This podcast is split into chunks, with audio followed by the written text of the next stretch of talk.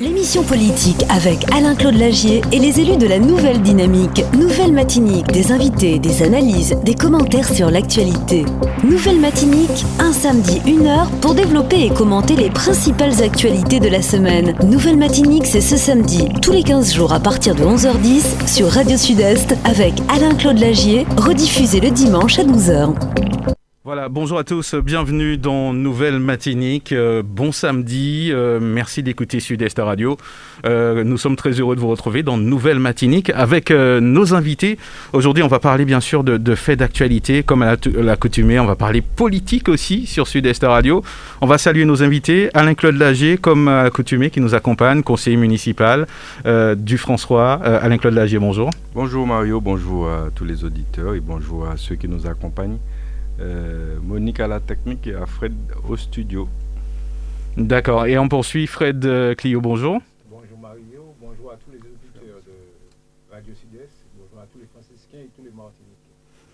D'accord, Fred Clio qu'on n'a pas très bien entendu, mais je, on, va, on va vérifier justement si, si tout va bien. Oui Oui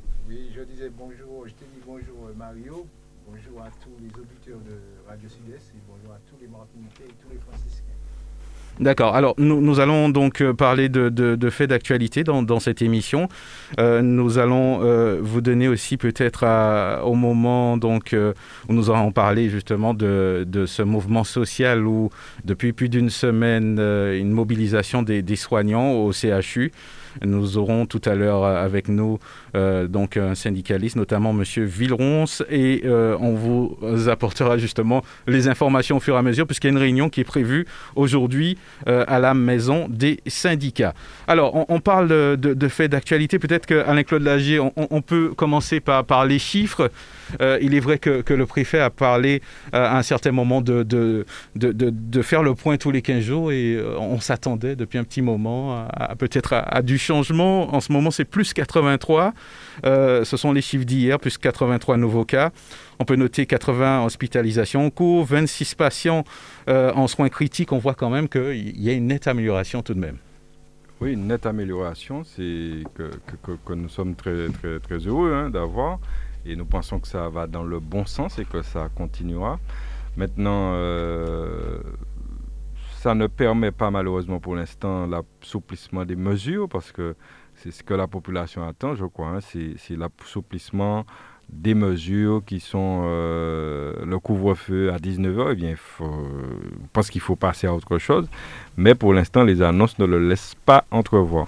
Pour l'instant, euh, l'annonce que nous avons reçue, c'est euh, le, le, report à 21h de euh, du couvre-feu pour les sportifs, ceux qui euh, exercent une activité sportive, euh, rapport à, 21h, euh, ce qui veut dire qu'à compter visiblement de lundi, de ce lundi, eh bien, ceux qui exercent une activité sportive pourront, auront jusqu'à 21h pour rentrer chez eux.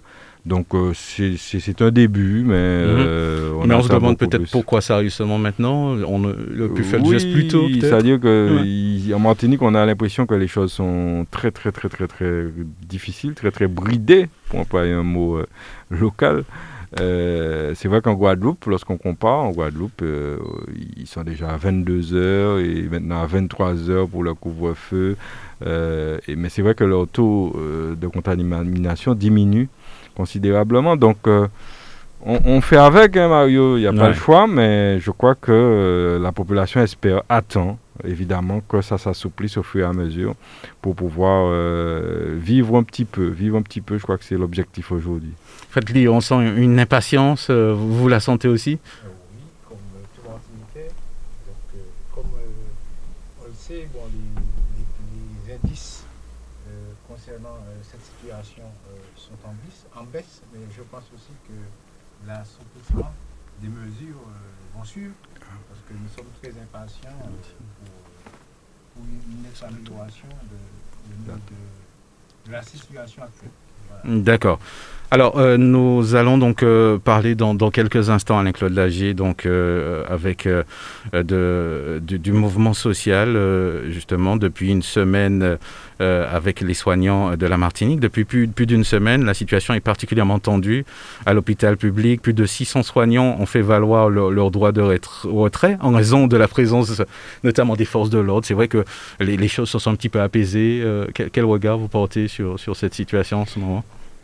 Bien, je l'ai déjà dit, hein, nous sommes résolument, euh, je l'ai dit et je le répète, contre l'obligation vaccinale, premièrement, ça c'est clair. Euh, deuxièmement, euh, il faut d'accord. Le, deuxièmement, nous sommes le pass sanitaire. Nous estimons que l'application en elle-même devrait être revue, effectivement revue et corrigée. Donc, à ce titre, nous n'avons pas du tout du tout, mais du tout euh, apprécié euh, ce qui s'est passé euh, justement au, CHUM, l'envoi d'escadrons de, gendarmerie, de forces de l'ordre. Et nous l'avons déjà dit ici, nous le répétons, nous trouvons cette situation totalement anormale et disproportionnée par rapport à la problématique qui se pose. Donc c'est clair que notre langage n'est pas dans l'ambiguïté il est clair et net, en tout cas pour ce qui me concerne. Et euh, il n'y a pas à revenir là-dessus. Les choses sont claires et nettes. Euh, non, non à l'envoi de, de, forces de l'ordre dans un CHU, un endroit où, on est censé soigner euh, la population, un endroit qui doit être quelque part sanctuarisé. Eh bien, nous trouvons totalement inadmissible qu'on ait, qu'on ait envoyé des, des forces de l'ordre. Alors maintenant, c'est vrai que la population se mobilise, des, des, des corporations se mobilisent et nous en sommes très heureux puisque nous avons cette semaine nous avons eu euh, euh, cette semaine nous avons eu euh, pas mal plusieurs catégories qui sont venues apporter leur soutien, les chauffeurs de taxi, les motards, bref, plusieurs catégories socio-professionnelles. Et je pense que c'est de bonne guerre parce que je, je pense que il y a un bras de fer qui s'est engagé là et qui, ne peut, à mon avis, qui ne peut apporter rien de bon. Et les citoyens nous questionnent.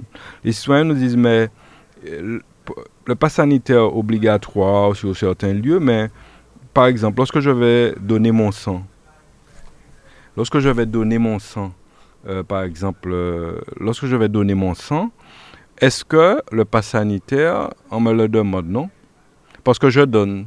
Alors, lorsque je dois donner, on m'a même posé la question si je vais aux impôts payer mes impôts, est-ce qu'on va me demander un pass sanitaire? Peut-être probablement non. Euh, on a même euh, compris que euh, il y aurait pas besoin de pass sanitaire pour les futurs meetings, les futurs meetings des, des, des élections là, présidentielles à venir. Eh bien, on a même compris qu'il n'y aurait pas besoin de passe sanitaire. Et, là, si c'est le cas, on se questionne. C'est un passe sanitaire à, deux, comment dire, à deux mesures. Ça, ne nous paraît pas normal. Donc il y a un certain nombre d'ambiguïtés, un certain nombre de contradictions dans ces problématiques-là qui nous laissent euh, penser que, euh, que euh, la situation donc, mérite d'être éclaircie et puis qu'on agisse autrement, à mon avis, sur ce problème-là.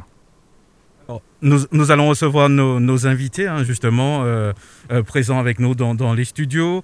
On va, on va dans un premier temps euh, saluer donc Monsieur Villeronce, qui est de, la CDMT Santé, qui fait partie des organisations fortement mobilisées. Monsieur Villeronce, bonjour, bienvenue. Bonjour, merci de votre de votre euh, demande d'audience. Merci beaucoup. Alors donc euh, aujourd'hui, euh, c'est vrai qu'on a suivi donc cette situation depuis quelques semaines, plus d'une semaine de, mobilisation. aujourd'hui, avec ce recul d'une semaine, quel bilan on peut faire de, la situation? Oh mon Dieu, le bilan, le bilan est en statu quo. Le bilan est en statu quo. je suis avec mon confrère en face, Daniel Toutouyot de FO Santé. Il va pouvoir euh, être complètement d'accord avec nous. Euh, Jusqu'à présent, ben, la direction ne peut pas nous donner une réponse euh, réelle concernant la proposition de médiation que nous lui avons demandée. N'oubliez pas quand même qu'il y a deux semaines, nous avons été samedi euh, pendant plus de 9 heures assignés en référé d'heure à heure avec les avocats sous prétexte que l'intersyndical euh, bloquait complètement les accès des différents établissements du centre hospitalier de Martinique. Et aussi, euh, sans compter le fait qu'il disait, soi-disant, que nous étions en train de faire des entraves au contrôle euh, du pass sanitaire à l'intérieur des hôpitaux. Euh, est-ce que, est-ce que on, l'a posé cette question euh, Est-ce que le lieu s'y prête justement dans nos hôpitaux, dans un hôpital, de voir des forces de l'ordre faire, faire le contrôle de pass sanitaire? Alors, vous savez, il y a plusieurs choses. La deuxième chose, c'est qu'il va falloir que la direction, que la, que la préfecture et que le directeur de l'ARS puissent répondre à ça. La première chose, c'est qu'au départ, vous savez, le, le pass sanitaire cristallise énormément de difficultés. Pourquoi? Parce que, vous savez, la Martinique, 350 000 habitants, tout le monde ne peut pas avoir forcément, quoi qu'on en dise, quoi qu'on en pense, ne peut pas forcément avoir accès à un pass sanitaire. Euh, pourquoi? Parce que nous sommes quand même dans des endroits où euh, population rurale, population, n'oubliez pas que nous sommes également dans une euh, situation de crise sanitaire où on disait à tout le monde de rester chez soi. Et l'accès aux soins est particulièrement dégradé. Alors imaginez quelqu'un de 80-90 ans qui a une difficulté pour pouvoir rentrer à l'intérieur d'un hôpital, lui imposer soit un PCR ou soit un test antigénique, ça peut poser problème. Ça, c'est la première chose. La deuxième chose, c'est qu'on ne peut pas non plus euh, demander à un personnel hospitalier qui est au front, je tiens à vous faire remarquer depuis plus d'un an et demi, maintenant quasiment deux ans, vacciné, pas vacciné, avant il n'y avait pas de vaccin, mais au moins sans matériel de protection, mhm. quoi que ce soit, Covid positif, mais avec des formes légères, on imposait ce personnel hospitalier à venir travailler. On ne peut pas maintenant, du jour au lendemain, exiger de ce personnel d'avoir accès à son service à la seule condition, sine qua non, la seule condition, c'est d'avoir un pass sanitaire qui soit valide. Ça, ce n'est pas possible. Et on se bat en intersyndical face à ce genre de mmh. choses. Pourquoi? Parce que ce qui nous intéresse, nous, nous tous intersyndicales, c'est qu'il y ait une continuité du soin.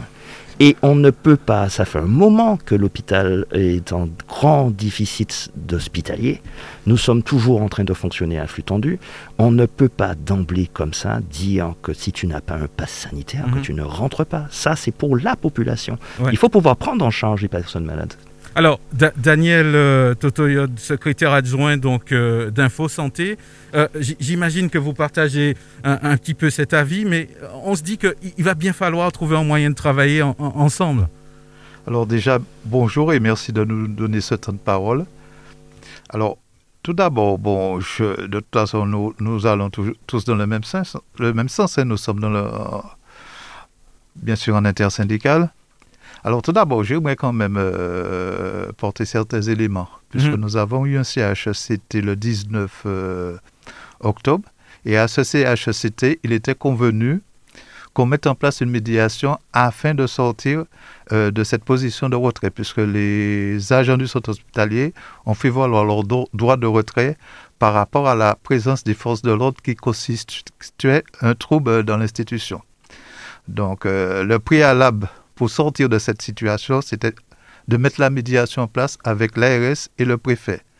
Donc il se trouve, bon, ben, ces autorités, ces personnes ne sont pas euh, visiblement prêtes euh, à mettre en place euh, cette médiation, puisque bon, à l'heure où nous parlons, finalement, on nous a appris hier qu'ils étaient d'accord sur le principe, mais nous ne savons pas encore quand est-ce que ça aura lieu. Donc voilà, donc moi je crois que Enfin, je, le traduis ainsi, il n'y a pas de volonté de sortir rapidement parce que le constat qu'on fait, il y a un problème de prise en charge, puisque vous avez eu l'exemple, je sors un petit peu du contexte du CHU, mais vous avez entendu euh, sur le Saint-Esprit, il y a un service qui sera amené à être fermé parce mhm. que faute de personnel vacciné, donc ce service sera amené à être fermé. Donc, on risque de se retrouver... Euh, tous ces établissements de santé de Martinique risquent de se retrouver dans cette difficulté. Donc moi, je crois que a une volonté réelle de prendre en charge les patients, on doit pouvoir mettre un aménagement, mettre quelque chose, un accompagnement, mais au moins faire, mhm. tenter de faire quelque chose pour qu'on puisse sortir de cette situation. Parce que vous n'êtes pas sans savoir, depuis le Covid, hein, bon, il y a eu beaucoup, beaucoup de souffrance au niveau de la population. Il y a des, des, personnes qui ne voulaient pas venir sur le CHU se faire soigner.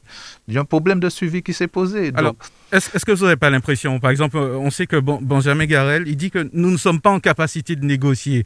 Euh, euh, on se renvoie un petit peu la balle, effectivement, mais euh, qu'est-ce que euh, attendent, qu'est-ce qu'ils attendent au fait, hein, au niveau de, de l'État, puisque c'est eux qui sont habilités, euh, au niveau du, euh, dont, j'oublie le nom justement, qui, qui s'occupe un petit peu de, des hôpitaux et, de la santé. Le directeur de l'ARS. Voilà, qu'est-ce qu'est-ce qu'il manque justement pour pouvoir trouver justement ce, cette, on va dire cette on va dire cet équilibre pour pouvoir trouver des solutions c'est de la volonté, un problème d'homme ou, vraiment euh, un passage en force euh, Dites-nous tout. C'est multifactoriel, si je peux me permettre. Mhm. Daniel. Euh, c'est multifactoriel. Le directeur du centre hospitalier, de tous les directeurs de toute façon, de tous les établissements, Daniel vient de parler de, l'hôpital du Saint-Esprit, on a le même problème à l'hôpital du Marin, on aura la même chose au François, on aura euh, au Lourin, on aura la même chose dans les, services médico-sociaux.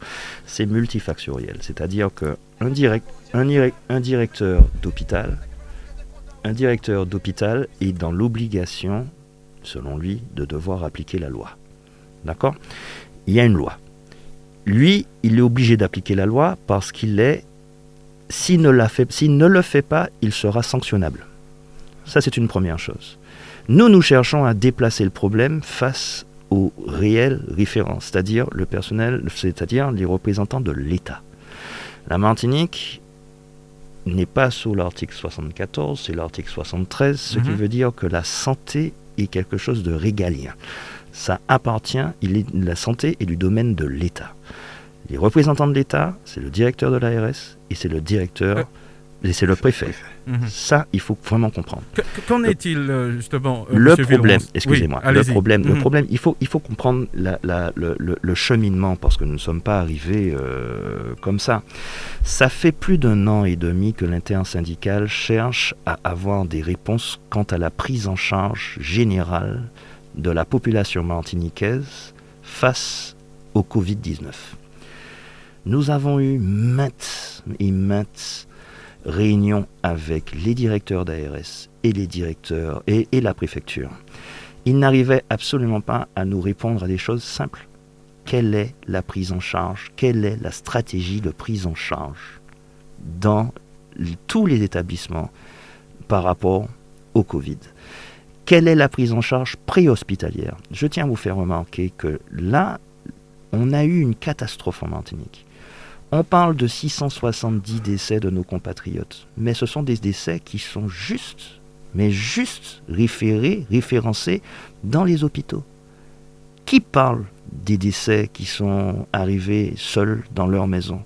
Qui parle également des dommages collatéraux, parce que là, tout le CHU de Martinique a été euh, un hôpital central concernant la crise du Covid, qui peut dire ce qui, qui, qui a été donc transformé complètement en Covid, qui peut dire les nombres de décès de patients qui n'ont pas été pris en charge pour leur cancer, pour leur pathologie récurrente? Je tiens à vous faire remarquer que personnellement, je suis infirmier anesthésiste. Les blocs opératoires ont été fermés. Il ne restait plus qu'à un moment que cinq blocs opératoires pour toute la Martinique à tourner, juste pour pouvoir mettre les agents qui étaient spécialisés dans la réanimation, dans les soins d'urgence, dans des services dédiés Covid pour l'urgence. Et ça n'a pas suffi. Le gros problème, pourquoi on a eu autant de morts aussi en Martinique? C'est juste aussi parce que nous n'avions pas suffisamment de places en réanimation. Et l'intersyndicale n'a eu de cesse à essayer d'avoir des réponses sur cette prise en charge qui a été, selon nous, relativement catastrophique. La seule chose, avant, nous n'avions pas de matériel de protection. On, a essayé de leur faire comprendre qu'il fallait prendre en charge au plus vite, le plus proche de, du malade, c'est-à-dire mettre en route, mettre en branle tout ce qui pouvait être possible pour que la médecine de ville soit dans la boucle. Tout ce qu'on a pu avoir la plupart du temps, c'est dire aux gens de rester chez eux avec du doliprane. Ce qui veut dire que nous sommes arrivés à une situation où la plupart de la population, quand elle était vraiment malade, arrivait dans le CHU de Martinique, aux urgences, dans un état particulièrement dégradé au niveau pulmonaire. Vous voulez dire que tout ça pouvait être évité euh Mais bien sûr Attendez, on parle de quatrième vague, c'est la seule vague, mais ça fait un an et demi. Ce qui se passe aussi, on a posé des questions et on se bat pour ça. Le CHU de Martinique ne pouvait pas prendre en charge parce que ça fait un moment, ne pouvait pas prendre en charge de manière optimale parce que ça fait un moment qu'il est qu'on signale le degré de vétusté de cet hôpital. Ça fait un moment qu'on leur dit qu'il fallait regarder si on avait la possibilité de prendre en charge en quantité d'oxygène un ensemble de population.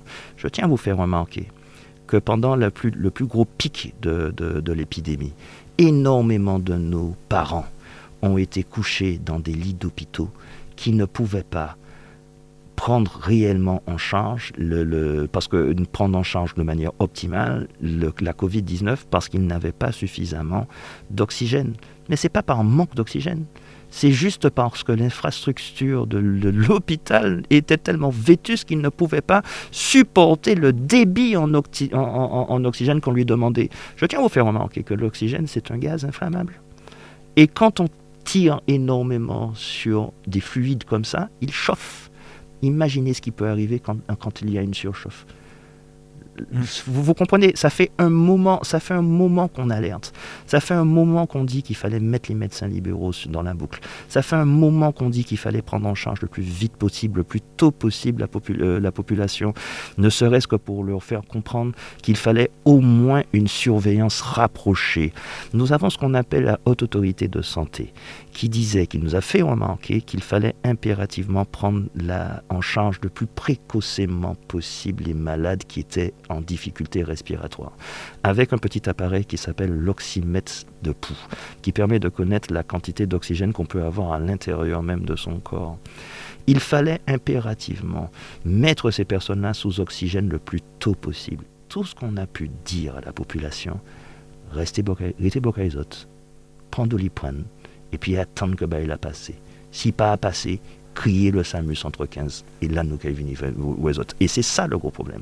Ce qui veut dire que on se bat pour faire comprendre que ça fait des décennies que, que, que, que la Martinique n'a pas l'égalité des chances vis-à-vis de la par rapport à la France vis-à-vis de la prise en charge médicale. Et ça, eh ben, vous savez, on a maintenant, eh ben, on, nous a obligés, on a été assigné il y a deux semaines, eh ben, maintenant on va répondre. Et les répondants, c'est que là maintenant, on a pris une batterie d'avocats et euh, là on sort de conférence de presse. Hein, Daniel, tu vas pouvoir le, leur dire aussi. Conférence de presse qui, va, qui, dit que bon ben on a une batterie d'avocats, on n'a mmh. pas eu de réponse.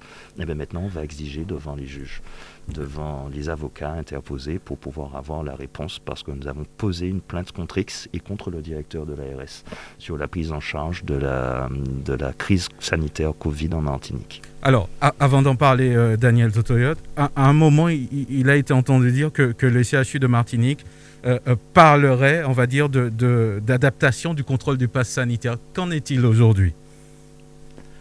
Bon, au, au, moment où nous vous parlons, ce qui a été arrêté, c'est que tout le personnel pourra entrer lundi. Donc euh, lundi matin, bon, les agents viendront comme d'habitude et pourront euh, aller dans les, différents services. Donc euh, là-dessus, c'est cette décision qui a été arrêtée par le directeur général. Et avec ceci, ils feront des tests, ils demanderont ils demanderont à certains collègues de, faire les tests. aléatoires. Voilà, donc mhm. euh, ça sera fait de façon aléatoire, oui, pour comme ça. J'imagine que vous allez y veiller. Hein, Comment? J'imagine que vous allez veiller à ce que. Ah oui, de toute façon, là-dessus, on sera vigilant et nous avons été très clairs là-dessus. Euh, il ne s'agira pas de dire aux collègues parce que vous n'avez pas le pass, euh, eh ben, vous, serez, vous n'entrez pas et surtout qu'il n'y ait pas de suspension de, de, salaire pour mhm. les collègues. Hein. Donc là-dessus, on était très clair avec le directeur général lors du CHECT, puisqu'il y a eu un CHECT qui s'est tenu hier. Donc euh, là-dessus, notre position a été très claire et justement, on lui a dit dans, l'intervalle que se met en place cette médiation. Donc, euh, c'est le statu quo. Mm. Euh, aucune sanction, aucune mesure ne doit être prise euh, dans cet intervalle euh, envers les collègues. Vous, pensez quoi de, de- de- des déclarations du, du ministre euh, par rapport à- à- aux, aux acquis Euh, Il parle plutôt de- d'autre chose, de vaccination obligatoire. Oui, mais Comment vous voyez ça? Oui, mais euh, il y a quelque chose, moi je crois qu'il faut que tout le monde se mette en tête et il faut comprendre aussi, parce que nous avons un ministre de la Santé. Moi je crois que je l'ai toujours dit, hein, au plus haut sommet de l'État, on nous, a toujours menti depuis le début de cette pandémie. D'accord? Donc là, on voit encore que les choses continuent. C'est vrai, on a un ministre qui dit que l'obligation vaccinale, elle est là et elle devrait être appliquée pour tout le monde. Mais il y a beaucoup de choses quand même euh, qu'on ne comprend pas. Parce que récemment, on a entendu, bon, il y a les élections qui arrivent, eh ben, on n'aura pas besoin de, de passe sanitaire pour assister aux différents meetings. J'imagine Donc, bien. moi, je crois que là aussi, on doit se poser des questions et ça va, ça va attirer du monde, ça va drainer du monde dans les salles. Donc, euh, je ne comprends pas comment, dans un petit restaurant, qu'il y a peut-être deux, trois personnes, on demande un, on demande un pass sanitaire pour pouvoir s'installer à une table, même si ces personnes-là sont assez éloignées. Et de notre côté, eh bien, parce que bon, eh bien, il s'agit des politiques, ils ont besoin de faire leur campagne, eh bien, on permet à des milliers de personnes de se retrouver dans une salle sans passe sanitaire. Donc, cher- cher- cherchons l'erreur. Cherchons à qui ça profite. Mm. Donc, c'est, et c'est là que ça crée, ça crée cette incohérence et cette incompréhension de, de la population. Parce qu'on a l'impression que, bon, eh ben, quand il s'agit peut-être d'une catégorie ou bien d'un secteur donné, il n'y a pas de souci. Quand on regarde au niveau des centres commerciaux aussi, des fois, c'est, c'est- vous avez beaucoup de personnes. Vous avez beaucoup de personnes pro- proches. Au- Vous avez les règles, les mesures sanitaires qui ne sont pas forcément respectées. Vous avez les gestes barrières qui ne sont pas forcément respectés. Comme ça à un certain lobby, bon, ben, personne ne dit rien. Donc on laisse faire. Et puis, euh, bon, moi je crois que la santé, c'est un domaine suffisamment important pour qu'on puisse vraiment prendre en compte la crainte de ce personnel. Parce que faut pas croire, hein, on ne dit pas, on dit pas non pour dire non. Mais vous avez du personnel inquiet par rapport à, à cette injection. Ce sont des professionnels, donc ils sont, ils sont quand même inquiets par rapport à ça. Il faut l'entendre. Il faut qu'on l'entende. Il ne faut pas qu'on oppose vaccinés contre non vaccinés. Moi, je crois que on est amené, l'hôpital a besoin de tout le monde, donc on est amené à tous à, à être en place pour pouvoir prendre en charge le patient. Donc il, il faut l'entendre. Il faut entendre cette souffrance et il faut, Mm. il faut l'accepter aussi. Alors, vous Parce que je regarde. euh, euh, Permettez-moi permets de- poursuivre. Mhm. Je regarde hier, il y a une mobilisation des médecins, des médecins vaccinés. Quand on entend les médecins vaccinés ne veulent pas travailler avec les, non- les non-vaccinés, c'est quoi ça? On est où? On est où? Moi, je crois qu'il faut qu'on arrête de, de, de, de créer, de générer ce type d'opposition entre, entre vaccinés et non-vaccinés. Parce Alors, que moi, je crois que certains parlent d'apaisement, mais je crois que l'apaisement passe par là. D'accepter l'autre. Alors vous, vous, sortez d'une réunion donc euh, à la maison des syndicats. Euh, que- que- quelle va être la suite justement euh, de, en, termes peut-être de, mobilisation Quel bilan on peut tirer de cette réunion aujourd'hui? Alors, c'était pas vraiment, c'était pas une réunion, elle est encore en cours d'ailleurs. Elle est encore en cours, Elle est d'accord. encore en cours, c'est une conférence de presse. D'accord. Il a, la conférence de presse a réuni à la maison des syndicats, je dirais au moins entre 300 et 400 personnes. Euh, je dirais bien, alors, mélangé entre des, des agents hospitaliers de tous bords. Pas forcément uniquement, parce que n'oubliez pas qu'on ne se bat pas uniquement pour le centre hospitalier universitaire de Martinique. hein. On se bat pour toute l'institution euh, de soins et de santé de Martinique. C'est-à-dire que nous avons les libéraux avec nous, nous avons le médico-social avec nous, nous avons euh, en plus toutes les structures qui viennent, qui viennent nous aider et qui sont également, elles, en difficulté vis-à-vis de ce fameux pass sanitaire et cette obligation vaccinale. Les pompiers, mais aussi EDF. E Là, il y a EDF qui est passé nous, nous, aider aussi. D'ailleurs, on remercie tous ceux qui sont venus nous, qui nous en parlent parce que on a besoin de tout le monde et je crois que tout le monde, que, que, que la population comprend que c'est pour elle qu'on se bat. Euh, la suite à donner, c'était déjà de faire comprendre aux gens que nous cherchons des réponses que nous avons essayé d'avoir depuis près de deux ans. Nous avons demandé en intersyndical, nous avons fait des propositions qui n'ont jamais été entendues, ne serait-ce que pour la prise en charge des patients, au moins sur la médecine primaire, c'est-à-dire aider mettre dans la boucle les médecins libéraux, mettre dans la boucle les infirmières libérales, et il a été fort de constater qu'ils n'avaient pas été mis dans la boucle parce que empêchés. Vous savez, la Martinique n'a pas, pas le même niveau d'équité que le reste des départements hexagonaux on est obligé de constater que pour qu'une télémédecine puisse fonctionner, il faut qu'on ait un système, euh, il faut qu'on puisse avoir un réseau Internet fiable. D'ailleurs, euh, vous avez essayé de m'appeler aujourd'hui, je ne sais même pas si ça a capté. Merci Digicel, Orange, je fais un appel à tous les opérateurs parce que là, Yoga, comment c'est vous fait. Mais regardez, tout est lié. Tout est lié. Nous, cessons de dire qu'il faut prendre en charge la population dans son entièreté avec les moyens identiques et le niveau de médecine identique qu'un personnel et qu'une population lambda dite française. Que l'accès aux soins, je vais vous dire quelque chose. Il y a eu une... Euh, L'ARS est au courant de ça. Il y a eu une étude dernièrement qui disait qu'un tiers de la population martiniquaise n'a pas eu ou a retardé leur accès en soins. Un tiers, c'est énorme près de la moitié de la population martiniquaise a une comorbidité. Alors, la comorbidité qu'on connaît le plus souvent, c'est l'hypertension artérielle, mais c'est le surpoids, c'est l'obésité, c'est le diabète. N'oubliez pas aussi que le, regardez le taux de sucre et de sel que nous avons dans nos, aliments. Donc ça entraîne des comorbidités. Face à, ce, à ces risques qui augmentent le risque d'avoir des aggravations, des, des, formes graves à la Covid-19, eh ben, il fallait répondre au plus vite.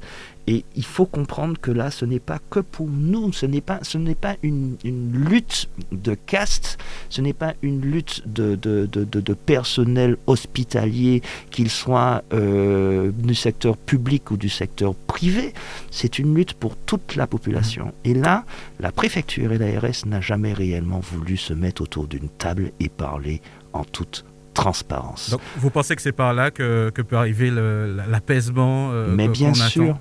Mais bien sûr, ce sont eux qui sont, qui sont les garants de la santé en Martinique. Vous, vous croyez quoi? Vous croyez que c'est le directeur que le directeur? Moi, je ne suis pas convaincu que le directeur du CHU, que ce soit lui tout seul qui ait pris la décision de, de, de, faire, venir, de faire venir les forces de l'ordre à hmm. l'intérieur d'un hôpital. Il faut le déplacer, le problème. Il le prend parce qu'il est directeur, donc, il, donc sa responsabilité est engagée. Mais est-ce que vous croyez qu'il n'y a pas quelqu'un au-dessus de sa tête qui lui a dit que, qui lui a donné l'injonction de faire? Et pour ça, Parlons-en des forces de l'ordre. C'est une forme d'intimidation, d'après vous Mais parlons-en de cette intimidation dont vous, dont, vous faites référence. Monsieur Toutouyut va, va, va, va, certainement être, enfin, il est, il est d'accord avec moi, je tiens à vous dire, parce qu'il est, il est trop humble pour vous le dire, c'est le secrétaire adjoint du CHSCT, de, de du, du, CHU. Euh, parlons bien. Les premiers jours, depuis lundi dernier, on devait mettre en place le contrôle du pass sanitaire à l'intérieur de nos, institutions. Le directeur nous lance une note de service nous disant les trois premiers jours seront des contrôles de nature pédagogique. Est-ce que vous comprenez? Est-ce que vous entendez? Est-ce que vous pouvez avoir une once de réflexion en se disant que je vais faire de la pédagogie avec des agents de sécurité qui demandent un contrôle de passe, mais à côté de ça, je n'irai pas jusqu'à dire des tontons main parce que j'essaie de m'apaiser actuellement, mais avec des forces de l'ordre à côté, à l'intérieur même d'une institution. C'est ça la pédagogie? Ça veut dire quoi? Ça veut dire que je t'explique comment il faut faire, mais attention mon gars, hein, parce que le, le foie il est à côté, si vous pas Cavini. Est-ce que c'est ça la pédagogie? Est-ce que c'est ça l'image qu'on doit donner? Je dis que non. Ce n'est pas possible. Oui, mais Olivier, tu parles de pédagogie, mais euh, moi je crois qu'il faut qu'on soit vraiment clair là-dessus. Hein. Parce que dès le premier jour, le lundi, il y a eu effectivement les présences, euh, la présence des forces de l'ordre. Mais c'est ça, c'est ce que je dis. D'accord? Il y a eu la présence de, des forces de l'ordre. Ouais. Moi, je ne vois pas où, la, où est la pédagogie dans, dans- dans la démarche, Absolument. puisque le premier jour, des patients et des agents du personnel de- du CHU qui n'étaient pas en possession de passe ont été interdits d'entrer. dans, Absolument. dans, dans- dans Absolument. l'institution. Donc, moi, je crois que là, on ne peut plus parler de pédagogie, parce que des personnes des patients qui allaient en soins, avec des pathologies quand même assez lourdes, à qui on a refusé, Mhm. refusé l'accès à, à l'hôpital. Absolument. Donc moi, je crois que là, on n'était plus dans ce, ce processus, c'était uniquement dans un processus de répression qu'on était. Absolument. Moi, je crois qu'il faut dire les choses telles Clairement, qu'elles sont. Absolument. Donc c'était Donc ça. la pédagogie, comme disait Daniel, eh ben voilà, la pédagogie, c'est une pédagogie répressive. Aïe, chéché. C'est- c'est- C'est c'est quand même incroyable. Ce que Daniel vous dit, c'est que nous avions quand même des personnes qui étaient des, des- des- des personnes âgées qui étaient en aplasie médulaire, donc avec une avec des pathologies particulièrement graves, et qu'ils arrivaient à partir de jeudi en leur disant vous n'avez pas de passe sanitaire, vous n'avez pas de, de, de, de- de test antigénique, vous rentrez pas dans un hôpital. Mais c'est ça qu'on a en ce moment. C'est ça qu'on va continuer à voir.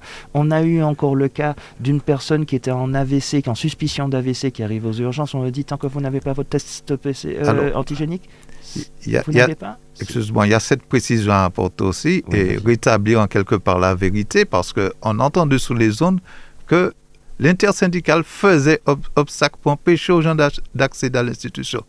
Là, là, on est très très au clair là-dessus. Ce sont les vigiles, les, les forces de l'ordre qui contrôlaient et qui empêchaient d'entrer. C'est eux qui interdisaient l'accès au centre hospitalier. Donc moi, je crois que quand nous avons un directeur, quand nous avons des médias qui diffusent que bon, ben, l'intersyndicale empêchait aux gens d'accéder, d'ac- d'accéder au centre hospitalier, moi, je crois que je dis que c'est faux. Et je dis que c'est un mensonge. Je crois que je peux me permettre de le dire que c'est un mensonge. Absolument. Car Alors, ça, ça a pu être vérifié. co- concernant justement, je sais que vous, avec vos avocats, il y, a- il y a une action qui, euh, qui est menée en ce moment. Que- Quelle, quelle forme euh, cela va, va prendre? Vous parlez de l'action, l'action. L'action juridique. Mais l'action juridique, je ne sais pas si je vous l'ai dit, c'est une plainte contre X et contre le directeur de l'ARS. D'accord. Donc, euh, elle, est, elle, est articulée, elle est articulée sous plusieurs axes, hein, c'est-à-dire euh, déjà violence involontaire, euh, entre autres.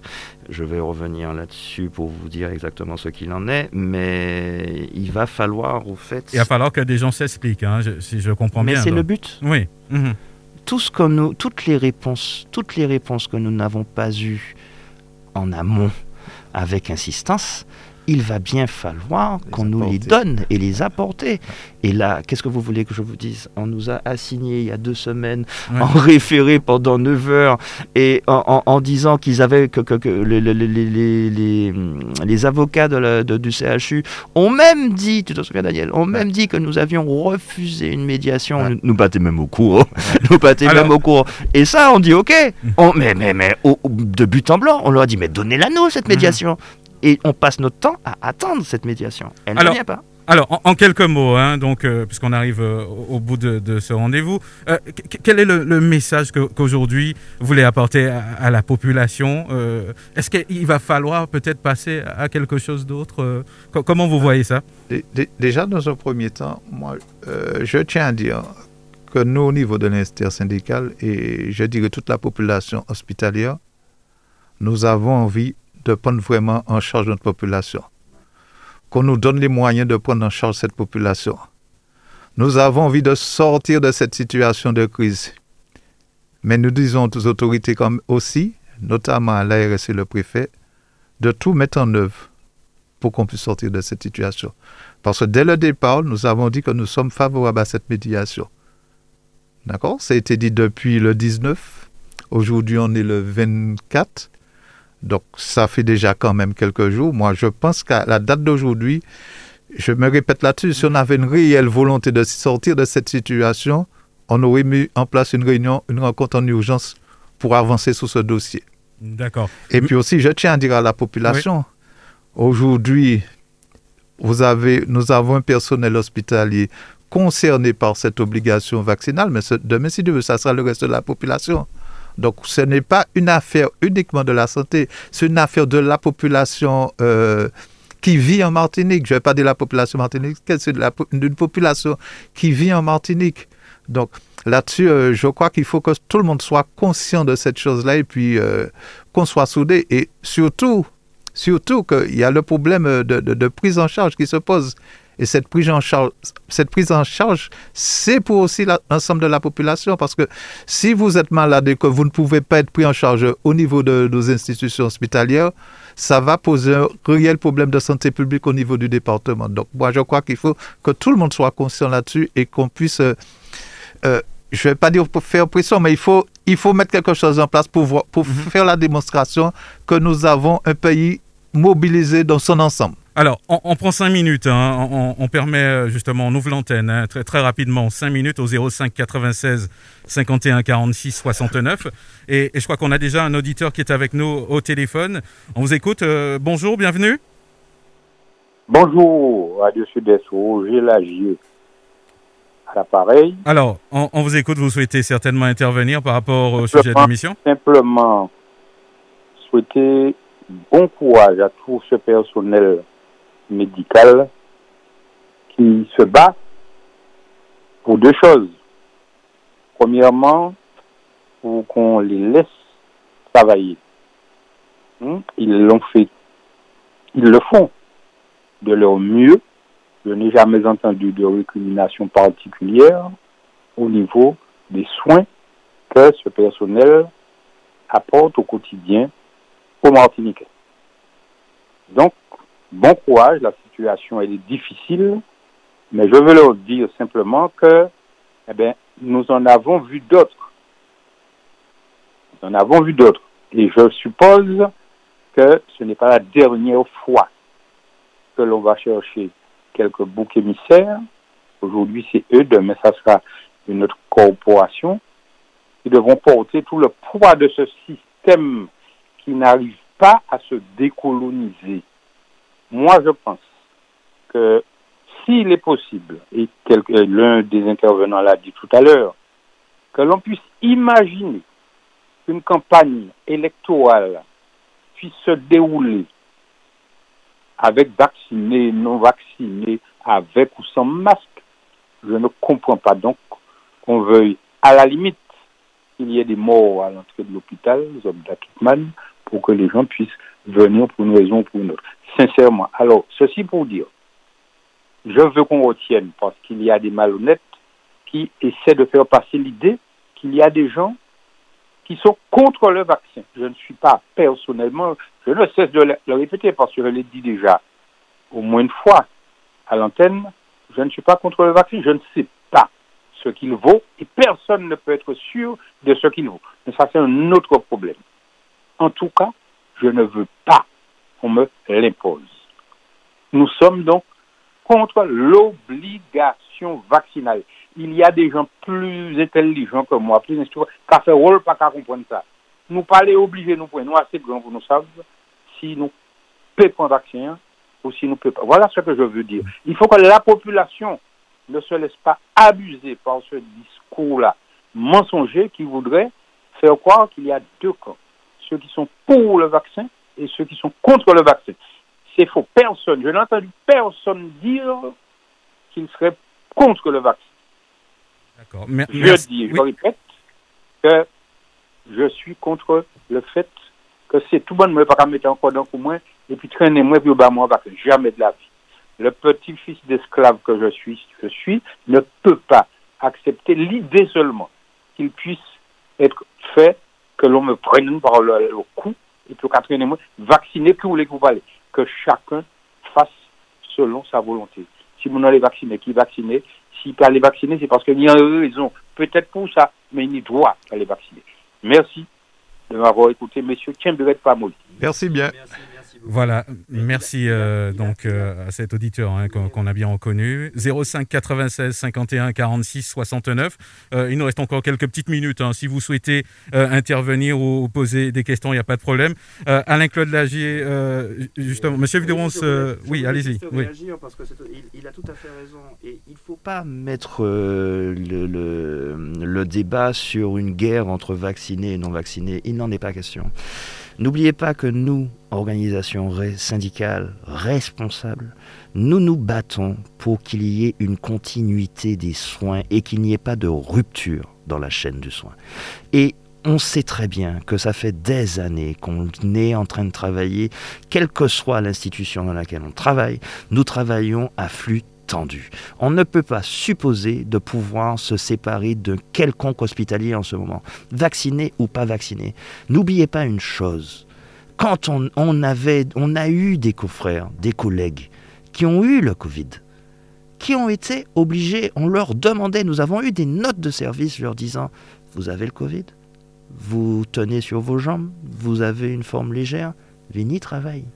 Et là maintenant, vous voulez nous dire que si tu ne prends pas le vaccin, tu, que, que, que, tu es suspendu sans salaire.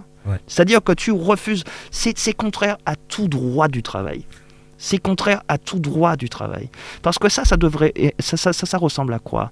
On peut dire que nous, dans notre droit, ça voudrait dire que ce sont, ce sont, c'est une sanction. Et cette sanction-là, vous imaginez une sanction comme ça, c'est une faute lourde. C'est-à-dire que c'est le résultat d'une faute, d'une faute gravissime. Et pour pouvoir avoir une forme gravissime et avoir une sanction, mais qu'on mette en place un conseil de discipline. Pani, il va falloir expliquer aux gens que, que, que, notre faute à nous, ce serait quoi? Ce serait d'être allé aider et quel que soit malade ou pas malade. Nous sommes en plan blanc. Neuf mois de plan blanc en un an et demi. Vous savez ce que c'est qu'un plan blanc chez nous? Ça veut dire que ou pas ni vacances, ou qu'à venir travailler, ou qu'à faire heures supplémentaires. les équipes sont épuisées. Les équipes sont hum. épuisées, épuisées physiquement, disponibles 24 heures sur 24, épuisées physiquement, épuisées moralement. Vous imaginez comment prendre en charge ses parents. On a eu des familles dans, une même, dans, dans, dans un même service. Le grand-père, la mère, la tante, le frère. Il expliquer. Oui, on, on, va prendre euh, rapidement un appel. Euh, Sud-Est, bonjour, bienvenue. Oui, bonjour. Euh, merci. Euh, dites-moi, avez-vous, j'ai pris l'émission en cours, hein? Euh, avez-vous un médecin sur le plateau? On n'a pas un médecin, mais il y a un infirmier hein, ah, d'accord. qui, ah, est avec nous dans les studios. Non, non, mais il n'y a pas de problème. Nous vous écoutons. Quelle est votre question? Eh bien, hier, j'ai vu, j'étais à l'internat des médecins, j'ai vu des médecins qui se sont regroupés, ils ont écrit sur leur t-shirt disant qu'ils sont vaccinés. Je ne comprends pas comment ça se fait. À la première vague, le personnel soignant n'avait pas besoin d'avoir de vaccin pour s'occuper des patients. Et aujourd'hui, il me semble, hein, je dis bien, il me semble, c'est comme s'ils ils veulent faire comprendre que si le corps médical n'est pas vacciné, ils, vont, ils refusent de travailler avec le corps médical vacciné. Et qui plus j'entends un médecin, en plus une Martiniquaise médecin interne qui dit nous avons besoin de, de, tranquillité pour travailler, comme si ça a dérangé le grève, là qui a fait là, bon là maintenant, nous avons besoin de tranquillité pour travailler. Alors, j'aimerais lui dire, avant d'être médecin interne, je pense qu'elle a gravi des étapes pour arriver au but où elle est. Donc, elle ne peut pas se permettre de critiquer parce qu'aujourd'hui, si les gens se battent, bec et très fatigués, pour pouvoir arriver au but de ce qu'ils obtiennent. Comme on dit, on n'est pas contre le vaccin, on est contre l'obligation vaccinale. Parce que, voilà, je me pose la question, je me dis, mais que font certains élus? Quand on a des députés comme celle, je ne vais pas nommer le nom des gens, tout le monde connaît, celle du centre, Lamentin. Monsieur Antis, il est député.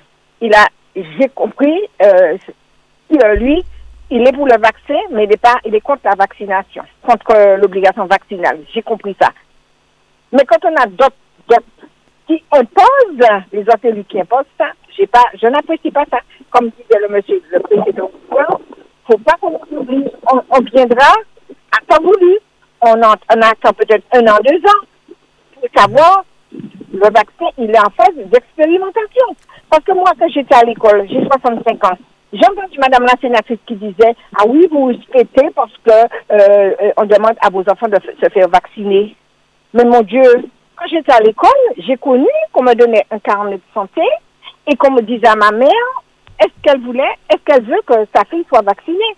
Ma mère, elle, elle signait oui ou non. Mais c'est pas comme ça. On n'est pas des bœufs pour nous emmener à l'abattoir avec une étiquette pour nous faire vacciner. Voilà ce que je voulais dire. Merci. Merci à vous. Euh, Peut-être une, une petite réaction rapidement sur, sur le plateau, oui. Oui, bon, moi je, je, je crois que là-dessus aussi, euh, Madame l'a très bien dit, hein, les médecins demandent un peu de tranquillité, un peu de sérénité pour travailler. Nous ne sommes pas opposés à ces choses-là, mais moi je crois qu'il faut que ces médecins-là aussi, ils soient honnêtes. D'accord? Quand je parle euh, d'être honnête, euh, quand il s'agit de que les forces de l'ordre soient dans l'établissement comme ça, avec le désordre que ça a créé, le désordre que ça a généré, l'attention que ça a amené dans l'institution, on n'a entendu aucun, aucun médecin l'a dénoncé. hein. Je n'ai entendu aucun médecin dénoncer cet état de fait. Vous avez des patients qui ont reçu du gaz, eh bien, personne n'a rien dit là-dessus. Aucun médecin ne s'est de outré par rapport à ça. Vrai, Donc des- moi aussi, je crois que là aussi, il faut qu'il exemple. soit responsable à ce niveau parce que à certains moments, ça fait de, je dis à certains moments, quand il y a eu des fermetures de lits, quand il y a eu du problème de matériel pour pouvoir travailler, pour pouvoir faire les, prendre les patients en charge, quand les organisations syndicales montrent au créneau pour ça, où étaient les médecins? Ils, ils n'ont rien dit. hein. Ils sont restés tranquillement. En plus, ces mêmes personnes mettaient la pression sur le personnel pour pouvoir effec- effectuer des tâches, pour pouvoir prendre en charge le patient, alors qu'ils savaient très bien qu'on était en sous-effectif. À aucun moment, ils ne sont montés au créneau. Eh ben ouais. Euh, euh, on va en profiter. hein. On- on- la dame elle parlait d'élus. Il y en a qui parlent. Hein. Alain Claude Lagier, euh, euh, vous avez toujours donné votre avis clairement euh, sur, sur cette situation. Donc euh, on, on va- on va conclure justement sur ce sujet. Peut-être un mot sur, sur tout ce qui a été dit aujourd'hui? Je, je, ne fais pas partie des élus de premier ordre dont a parlé madame, mais avec ma petite voix, je peux quand même dire des choses et dire que dans cette affaire-là, on l'a bien vu avec, euh, et c'est pour ça que je tenais à ce qu'on donne la parole à ces syndicats qui font un travail extraordinaire. On a bien vu qu'il y a trop de contradictions. Et c'est pour ça que je ne comprends pas certains comportements. Il y a trop de contradictions dans cette affaire-là. Et euh, on continue, on fait comme s'il n'y avait rien, on fonce, euh, on dit aux gens foncez tête baissée, faites ci, pas fait ça, sous prétexte d'état d'urgence sanitaire. Alors l'état d'urgence abonde, on met tout dedans, on essaie de forcer les gens à faire tout et n'importe quoi. Et je trouve ça particulièrement anormal. Alors moi, ce que j'espère, c'est qu'à la fin de cette affaire, euh, et, et monsieur l'a dit, il y, a, il y aura une prise en compte réelle des problématiques de santé ici. Parce qu'il il le disait, vous avez sonné, tiré la sonnette d'âge depuis des années et rien n'est fait. Rien n'est fait. Et aujourd'hui, euh, les, décès que nous avons eus ne sont pas dus à l'absence de vaccination. Ils sont bien. La cause, c'est évidemment le fait qu'on envoie les gens. J'ai des cas personnels pas loin de moi des gens qui ont fait des tests et puis on leur dit Ah, eh ben, vous êtes positif, vous rentrez chez vous et isolez-vous. Eh ben, Qu'est-ce qui s'est passé? Au bout de trois jours, il ne respirait plus. Il est allé, euh, toute la famille aux urgences. Dieu merci, ils ne sont pas décédés, mais le, chef de famille, le mari, sort aujourd'hui de l'hôpital après plus d'un mois et demi. Il sort de, de, de, de la Valériane aujourd'hui. Mais simplement parce que si on l'avait pris en charge tout de suite, il ne serait pas à cette situation. Donc ça paraît évident. Il y a des évidences et c'est pour ça qu'on ne peut pas comprendre ces discours-là. Donc moi, ce que je veux dire, pour ne pas être trop long, c'est simplement que le personnel, les syndicalistes ont tout mon soutien dans ce combat-là parce que c'est vous menez un combat sain, un combat euh, effectivement qui, qui, qui, sera, qui sera porteur pour la santé en Martinique, pour le secteur de la santé, parce qu'on ne peut pas continuer comme ça. On ne peut pas continuer comme ça et cette crise-là a révélé les faiblesses du système. Il faut absolument que euh, on prenne en compte tout ça et que le gouvernement, au lieu d'es- d'envoyer des forces de l'ordre, eh bien, prenne à bras le corps ce problème-là une fois pour toutes, pour qu'à la prochaine fois, ben, nous pas ni problème. C'est ça nous demander. Il faut prendre en charge les gens. Peut-être euh, un petit mot, Fred Clio, sur, sur, sur tout cela? Oui, effectivement, je salue ces messieurs. Je dis qu'ils sont courageux et ils m'ont appris beaucoup de. Ils ont apporté pas mal d'informations que j'ignorais. Euh, il faut dire aussi qu'il y a une certaine désinformation des, de certains médias. C'est vrai que c'est un vrai problème, hein, la santé Martinique. Je pense qu'il faut prévoir, je dirais, euh, les états généraux de, de- la santé. Avec les, toutes les autorités, avec aussi toutes les organisations, toutes les organisations syndicales, parce qu'il y a vraiment un, grand problème. J'avais déjà un, petit espoir concernant euh, l'apaisement, mais je me dis que c'est un apaisement euh, euh, temporaire parce que nous attendons la suite compte tenu de, des arguments que mm. ces courageux syndicalistes nous ont, nous ont fait part aujourd'hui. Je suis un petit peu inquiet. Alors, pour, terminer sur ce sujet, peut-être vous êtes, vous êtes prêt à, aller jusqu'au bout puisque, euh, Oui On ne lâchera pas. On ne lâchera pas. Ouais. Il est, on, le doit à notre population. On ne lâchera pas. Tout le monde, on a, tous les projecteurs sont braqués euh, sur nous. Et encore une fois, nous tenons à vous dire que nous sommes que les porte-paroles, nous sommes de nos mandants. Et au-delà de tout ça, c'est toute la Martinique qui nous regarde.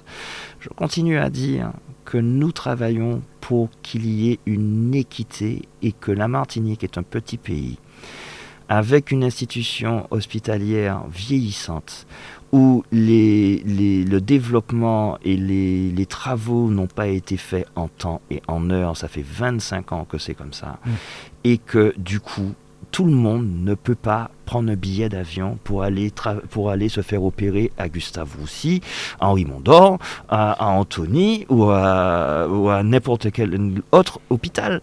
On le droit à notre population. Et ce qu'on essaie de vous faire comprendre encore une fois, c'est qu'on ne pourra pas se passer de n'importe de quelconque, de quelconque hospitalier que ce soit, qu'il soit dans le privé, qu'il soit dans l'institution publique, et nous devons et nous le devons à notre population, et c'est pour ça qu'on va aller jusqu'au bout.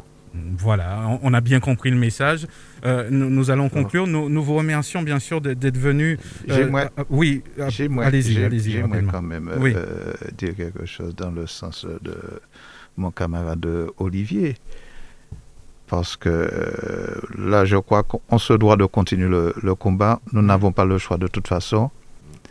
Au niveau de la France hexagonale, on peut sortir d'un département pour aller à l'autre pour se faire soigner. Mais ici, si le, le CHU est au sol, ça sera des décès en cascade. Et nous, nous, nous ne voulons pas ça. C'est clair. Donc moi, je crois qu'il faut qu'on se batte jusqu'au bout pour préserver le système de santé, même s'il est, il est défaillant, mais au moins déjà maintenir ce, ce que nous avons et demander à ce qu'on l'améliore. Voilà, au, moins c'est clair. Merci à vous. Je rappelle aux auditeurs que nous étions en compagnie de Monsieur euh, Villeronce-Olivier, hein, qui est secrétaire général CDMT, et de Monsieur euh, Daniel Toutouillot, qui est secrétaire adjoint de l'info santé. Merci à vous, messieurs. Merci beaucoup. Et puis nous, vous souhaitons bon courage pour, pour, pour la suite. Merci. Voilà, nous, nous, allons poursuivre donc euh, ce, ce rendez-vous euh, politique. Euh, on, on, devrait normalement être avoir Monsieur Lannoy donc avec nous, mais on va tenter justement de, de, de le rappeler dans, dans, quelques instants.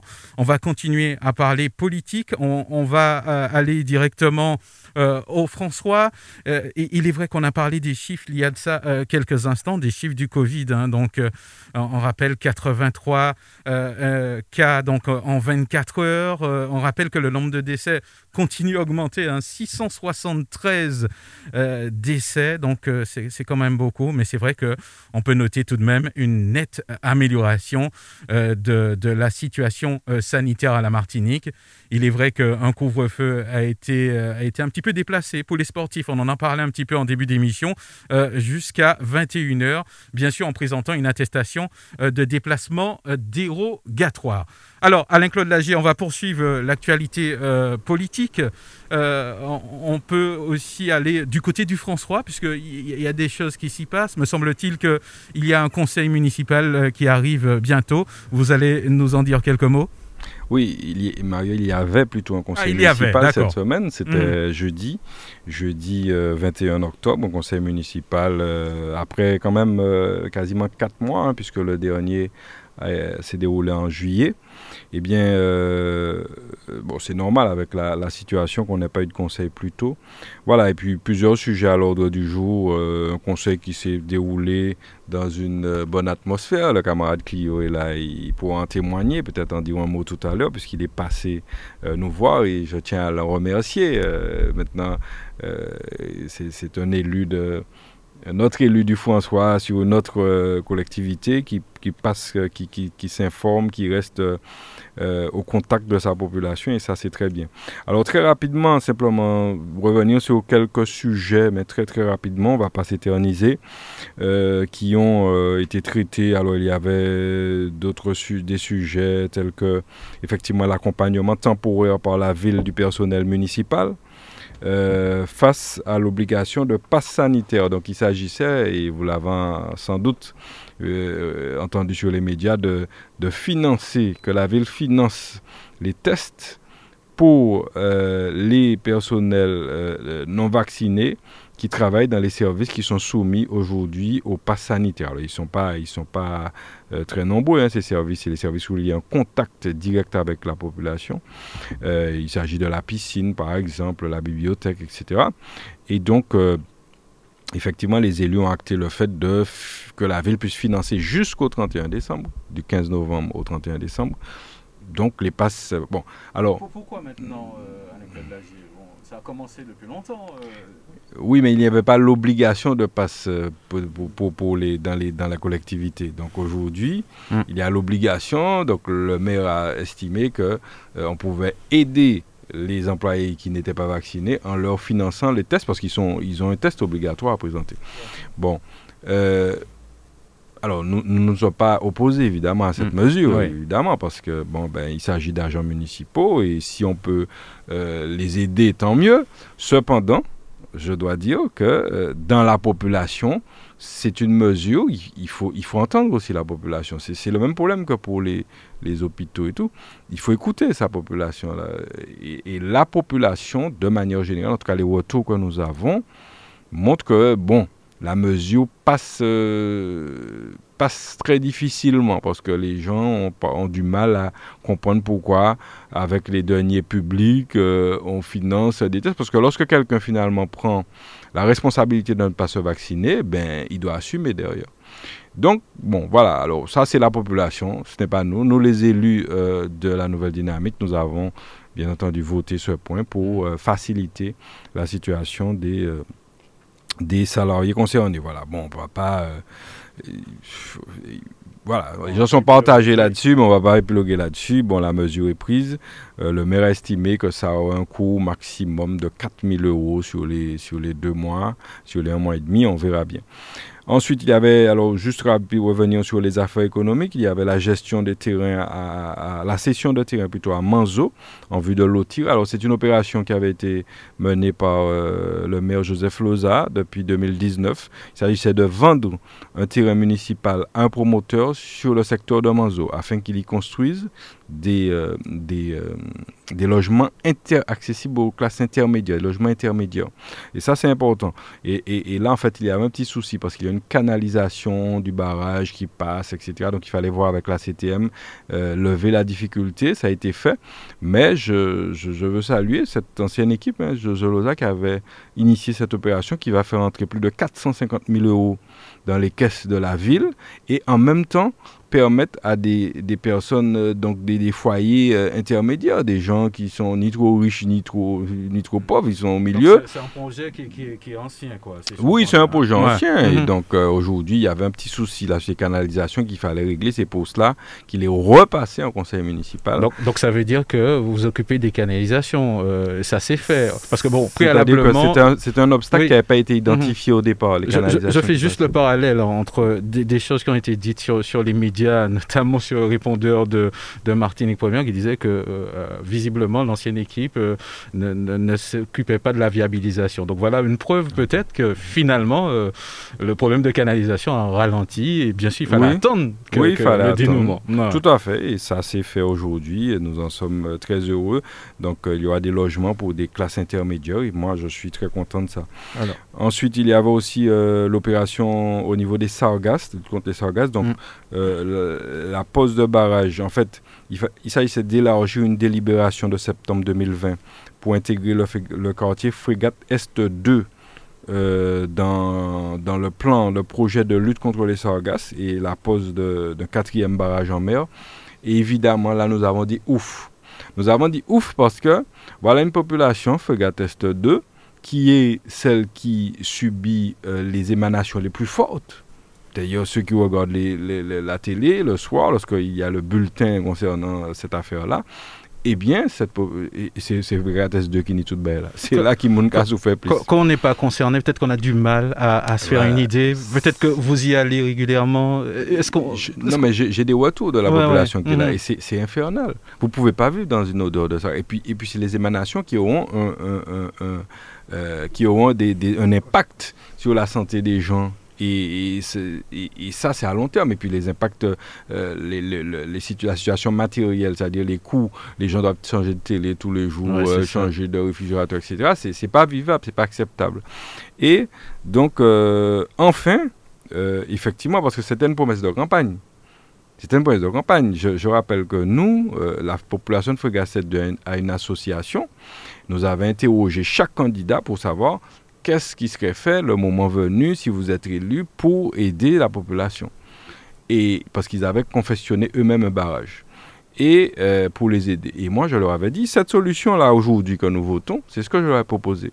Nous allons vous donner une subvention à votre association pour vous aider pour le barrage. D'autres candidats, que je ne nommerai pas ici, avaient à l'époque dit à cette population, nous allons tout prendre en charge. Tout de A à Z, vous n'aurez rien à faire. Nous allons tout prendre en charge il faut arriver, pas ni problème, même si barrage la privé, euh, nous allons tout prendre en charge. Ils avaient dit ça aux gens, mais c'était, c'était encore un véglage, puisque euh, force est de constater que depuis un an et demi, eh bien, il n'y a rien eu, parce que c'est pas possible de tout prendre en charge. C'est une association, c'est un bien privé sur lequel la mairie ne peut pas intervenir comme ça.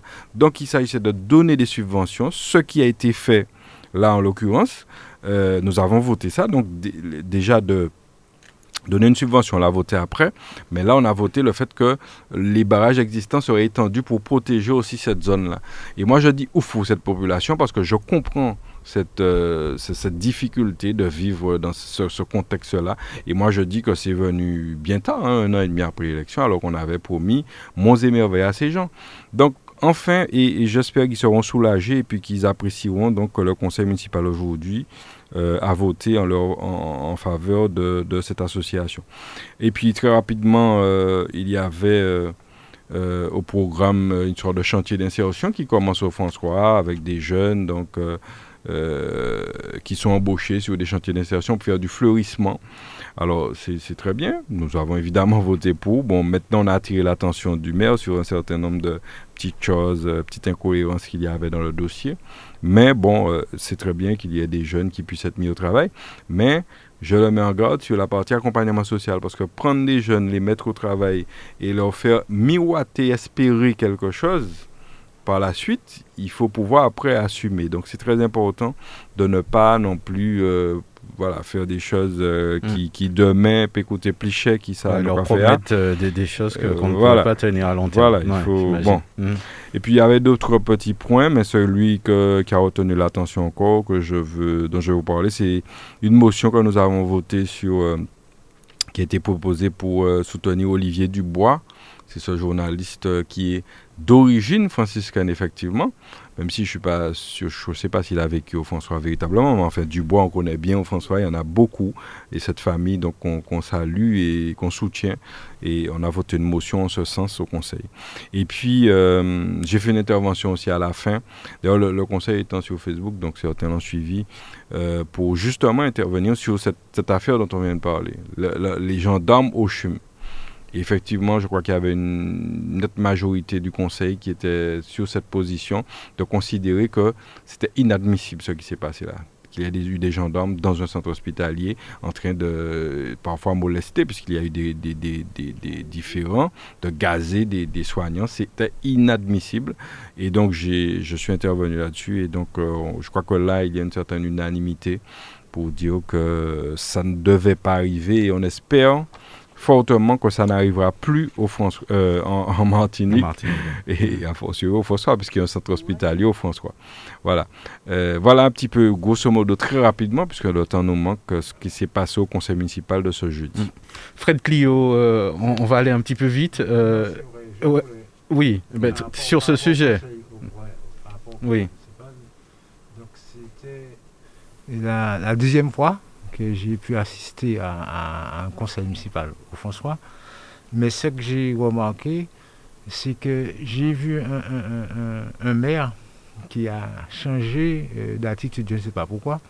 Parce que pour le premier, j'avais le sentiment que c'était un maire qui était un petit peu explosif ou encore boudeur. Et là, je ne sais pas si c'est l'effet de... Parce qu'il y avait des caméras. Faut- C'est transmis sur Facebook. Sur. Facebook, c'est En c'est direct. l'effet en direct, c'est-à-dire que j'ai vu un maire un petit peu plus apaisé, Mm. plus constructif, euh, plus compréhensif. Donc, euh, c'est c'est ce, qui- c'est ce qui, qui m'a marqué un petit peu. Et aussi, Claudie a parlé de la mise en place de chantiers d'insertion. Euh, J'espère que pour ces jeunes que- qui seront bien, bien encadrés, parce que ce sont des, des gens, Oui. ce sont des, des jeunes qu'il faut, à qui il faut penser qu'il faut qu'ils soient valorisés, Mm. mais aussi euh, qu'ils, euh, soient valorisés, mais qu'il y ait euh, plus de considération pour eux, par exemple, Claudie l'a bien dit, pour leur insertion future dans, dans le monde du travail. Et aussi, je pense qu'il ne doit pas de difficultés techniques pour la mairie, ni aussi euh, de problèmes d'organisation. De problèmes d'organisation pour ces jeunes. Alors, Euh, juste Oui. un mot, si tu permets, toujours Mhm. sur le François, parce que tu vas peut-être changer de sujet. Mm. Euh, oui, aussi t'avais Oui, parlé. Mais, mais j'ai été interpellé encore aujourd'hui, puisque euh, les citoyens ont constaté sur le Facebook de la ville que euh, on nous en a pas du tout parlé au conseil de jeudi, hein, mais je pense qu'on aurait pu nous en dire un mot. Bon, on nous en a rien dit, mais on constate aujourd'hui sur le Facebook que euh, via le CCAS, eh bien, euh, le maire va attribuer euh, un bon de 12 euros aux familles en grande difficulté lors de- du prochain achat de leur bidon de gaz Ah bon? Et que ça concernerait 150 familles. Alors, euh, les familles qui seraient très nécessiteuses au François, ça serait 150 seulement. J'ai du mal à le croire déjà, parce que je pense qu'il y a beaucoup plus de personnes en difficulté. Et puis, cette démarche-là encore, ce sont des citoyens qui m'ont transmis l'info, parce que je suis pas, euh, euh, j'étais pas sur le Facebook en permanence. Et euh, je suis surpris donc qu'on ne nous ait pas dit ça au Conseil. Ça serait la moindre des choses d'informer les élus de cette mesure qui allait être prise, même si c'est c'est quelque chose qui peut faire sans passer par nous. Mais enfin, c'est euh, parce que le bidon, on sait les difficultés qu'il y a aujourd'hui. D'ailleurs, on aura une prochaine fois sans doute Monsieur euh, Monsieur Lanois. Lanois, qui est euh, du collectif des citoyens du Sud et qui travaille beaucoup sur cette question-là. Et le gouvernement a d'ailleurs euh, promis qu'il y aurait une aide substantielle pour ces personnes. Eh bien, 12 euros pour les familles lorsqu'elles iront acheter leur prochain. Alors, la mesure, là encore, c'est des retours de citoyens ne passent pas très bien parce que les gens ont du mal à comprendre pourquoi 150 familles seulement. Ça a l'air d'une mesure euh, destinée un petit peu à acheter les gens, vous savez, acheter les consciences. C'est l'impression que ça donne, parce que quand vous faites ça 12 euros pour des familles, pour voilà, c'est voilà, soit quoi fait peu trop peu, soit pas qu'à faire assez. Il y a un problème. Et sur, sur- sur quelle base ces, ces- ces familles seront répertoriées Mais Voilà. le CCAS qui les connaît, j'imagine, hein, les familles les plus en difficulté, va, euh, je sais pas, et puis lors de- du prochain achat de bidon de gaz, il faut qu'on faudrait peut-être venir puis facturer. Enfin, je sais pas comment ça va se passer. Est-ce qu'on appelle, je sais pas. Bon, bref, et puis comment vérifier que c'est le bidon de gaz des personnes concernées, euh, que c'est pas bon. Bref, il y a, y a pas mal de questions qui se posent autour. Et en tout cas, bon, la population, moi j'aime bien en permanence avoir le pouls de la population parce que nous, nous pouvons avoir un avis. Et c'est et- et c'est ce qui se passe pour le problème du CHUM. Il y a une certaine déconnexion parfois des politiques par rapport à ce qui se passe réellement dans la population. Euh, et, lorsque des gens de la population me disent cette mesure-là, bon, même si on peut penser que ça part d'un bon sentiment, aider les gens, mais il y a quelque chose qui ne va pas là-dedans. Et bon, donc je- j'en parle simplement pour le on- signaler. on verra le Nous ne sommes pas contre, hein, je Ouais. que je suis contre, mais enfin, je dis qu'il y a, bref, il y a, euh, il y a un goût euh, spécial qui en ressort et on a l'impression qu'il y a un petit, euh, mais on essaie par tous les moyens d'essayer de prendre des gens, enfin, prendre, prendre les acheter les consciences un petit peu. Mais bon, on va rester véatif et pour la suite. Osida Cavalli, bonjour. hein. Bonjour, On rappelle que vous êtes là depuis le début avec nous. Alors, un, un avis rapide, puisque bon, on, est, on arrive presque au bout de cette émission, un petit peu euh, sur, sur ce conseil municipal, sur, sur tout ce qui a été dit. Bonjour Mario, bonjour aux auditeurs de Radio Sud-Est. Euh, comme Claudie l'a souligné, pour le chantier d'insertion, j'espère qu'il y aura un accompagnement social, que les jeunes sortiront grandis avec une expérience, une formation pour pouvoir continuer pour la suite. Mais voilà, on, l'espère tous. Euh, Fred Clio, euh, deux petits mots sur euh, les prochaines plénières. me semble-t-il qu'il y a des, plénières qui, vont, qui, arrivent bientôt. C'est les 28 et 29 octobre prochains. Peut-être quelques points essentiels qui, sont abordés. Voilà, c'est une plénière qui se déroule sur deux jours, 28-29. à l'autre du jour, il y a 38, 38 rapports ou encore 38 dossiers. je dirais que tous les dossiers sont importants, mais euh, il y a trois, trois qui m'interpellent, à savoir le dossier 21 euh, et 32 qui concernent l'attribution d'aide à, la ville du François et le dossier numéro 38 qui concerne, je dirais, la communication du rapport de, de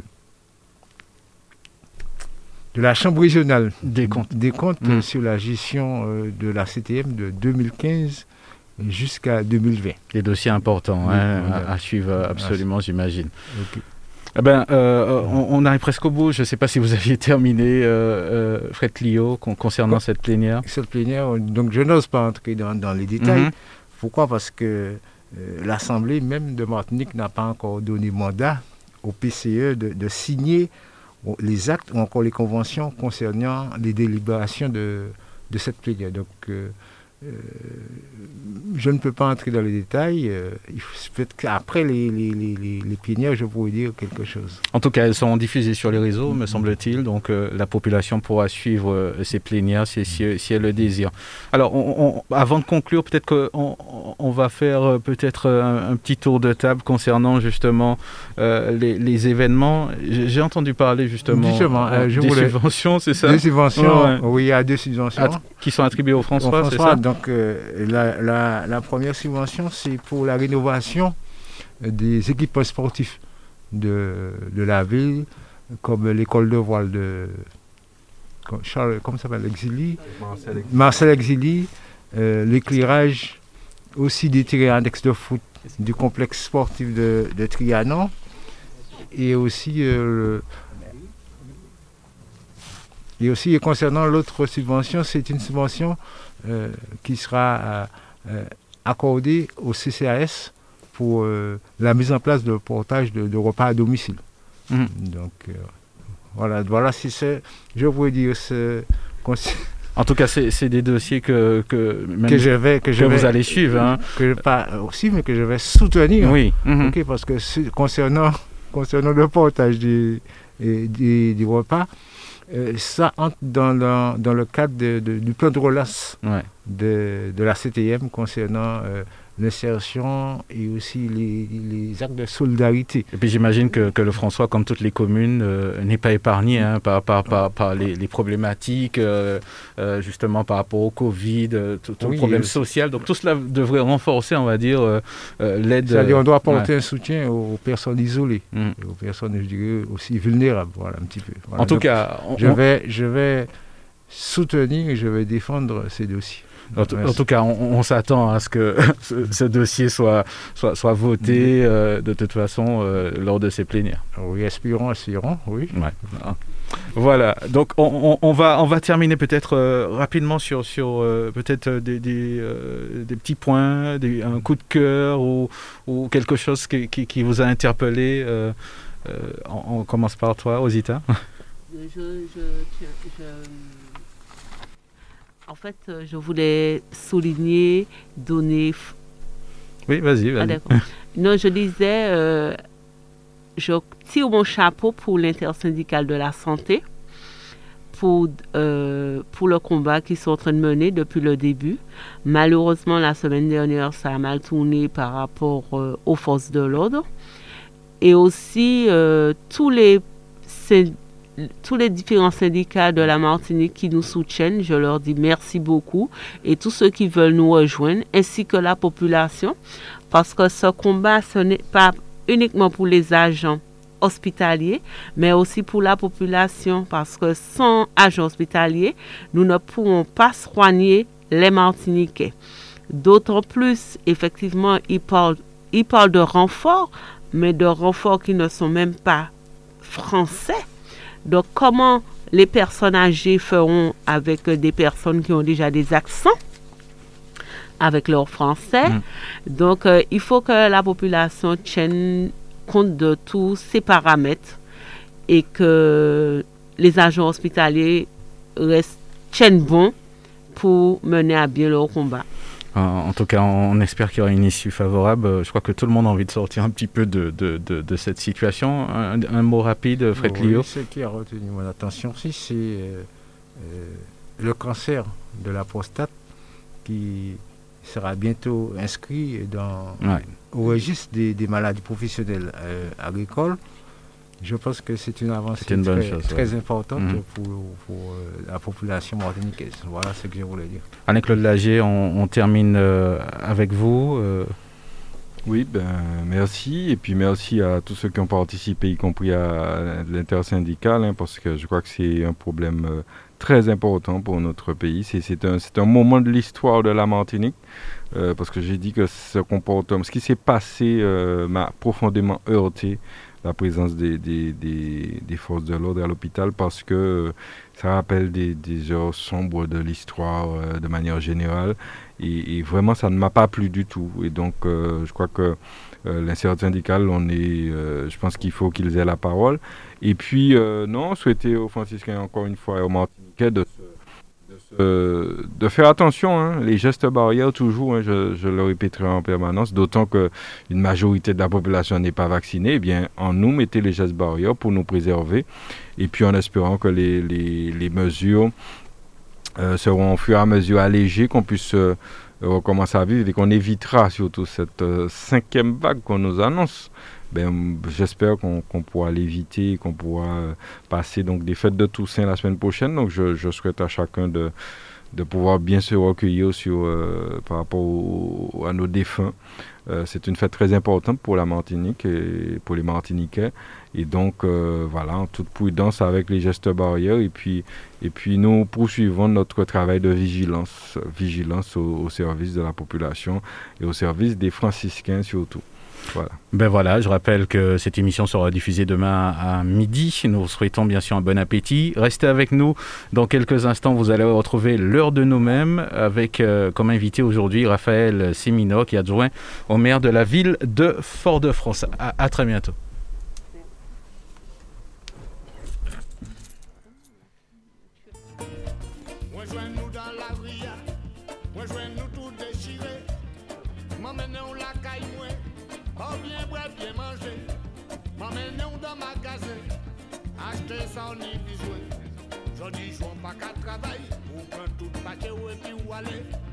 Moi, joins-nous dans la ria, oui, moi, joins-nous tout déchiré. Déchiré. M'emmenez-nous la caille, moi, oh bien boire, bien manger. Bien manger. M'emmenez-nous dans ma magasin. Acheter ça on y bisous. Je dis jouons pas ni de l'argent. Ou prends tout ou et puis où aller. Si m'en dit où ça fait moins la peine. Eh oui, ça fait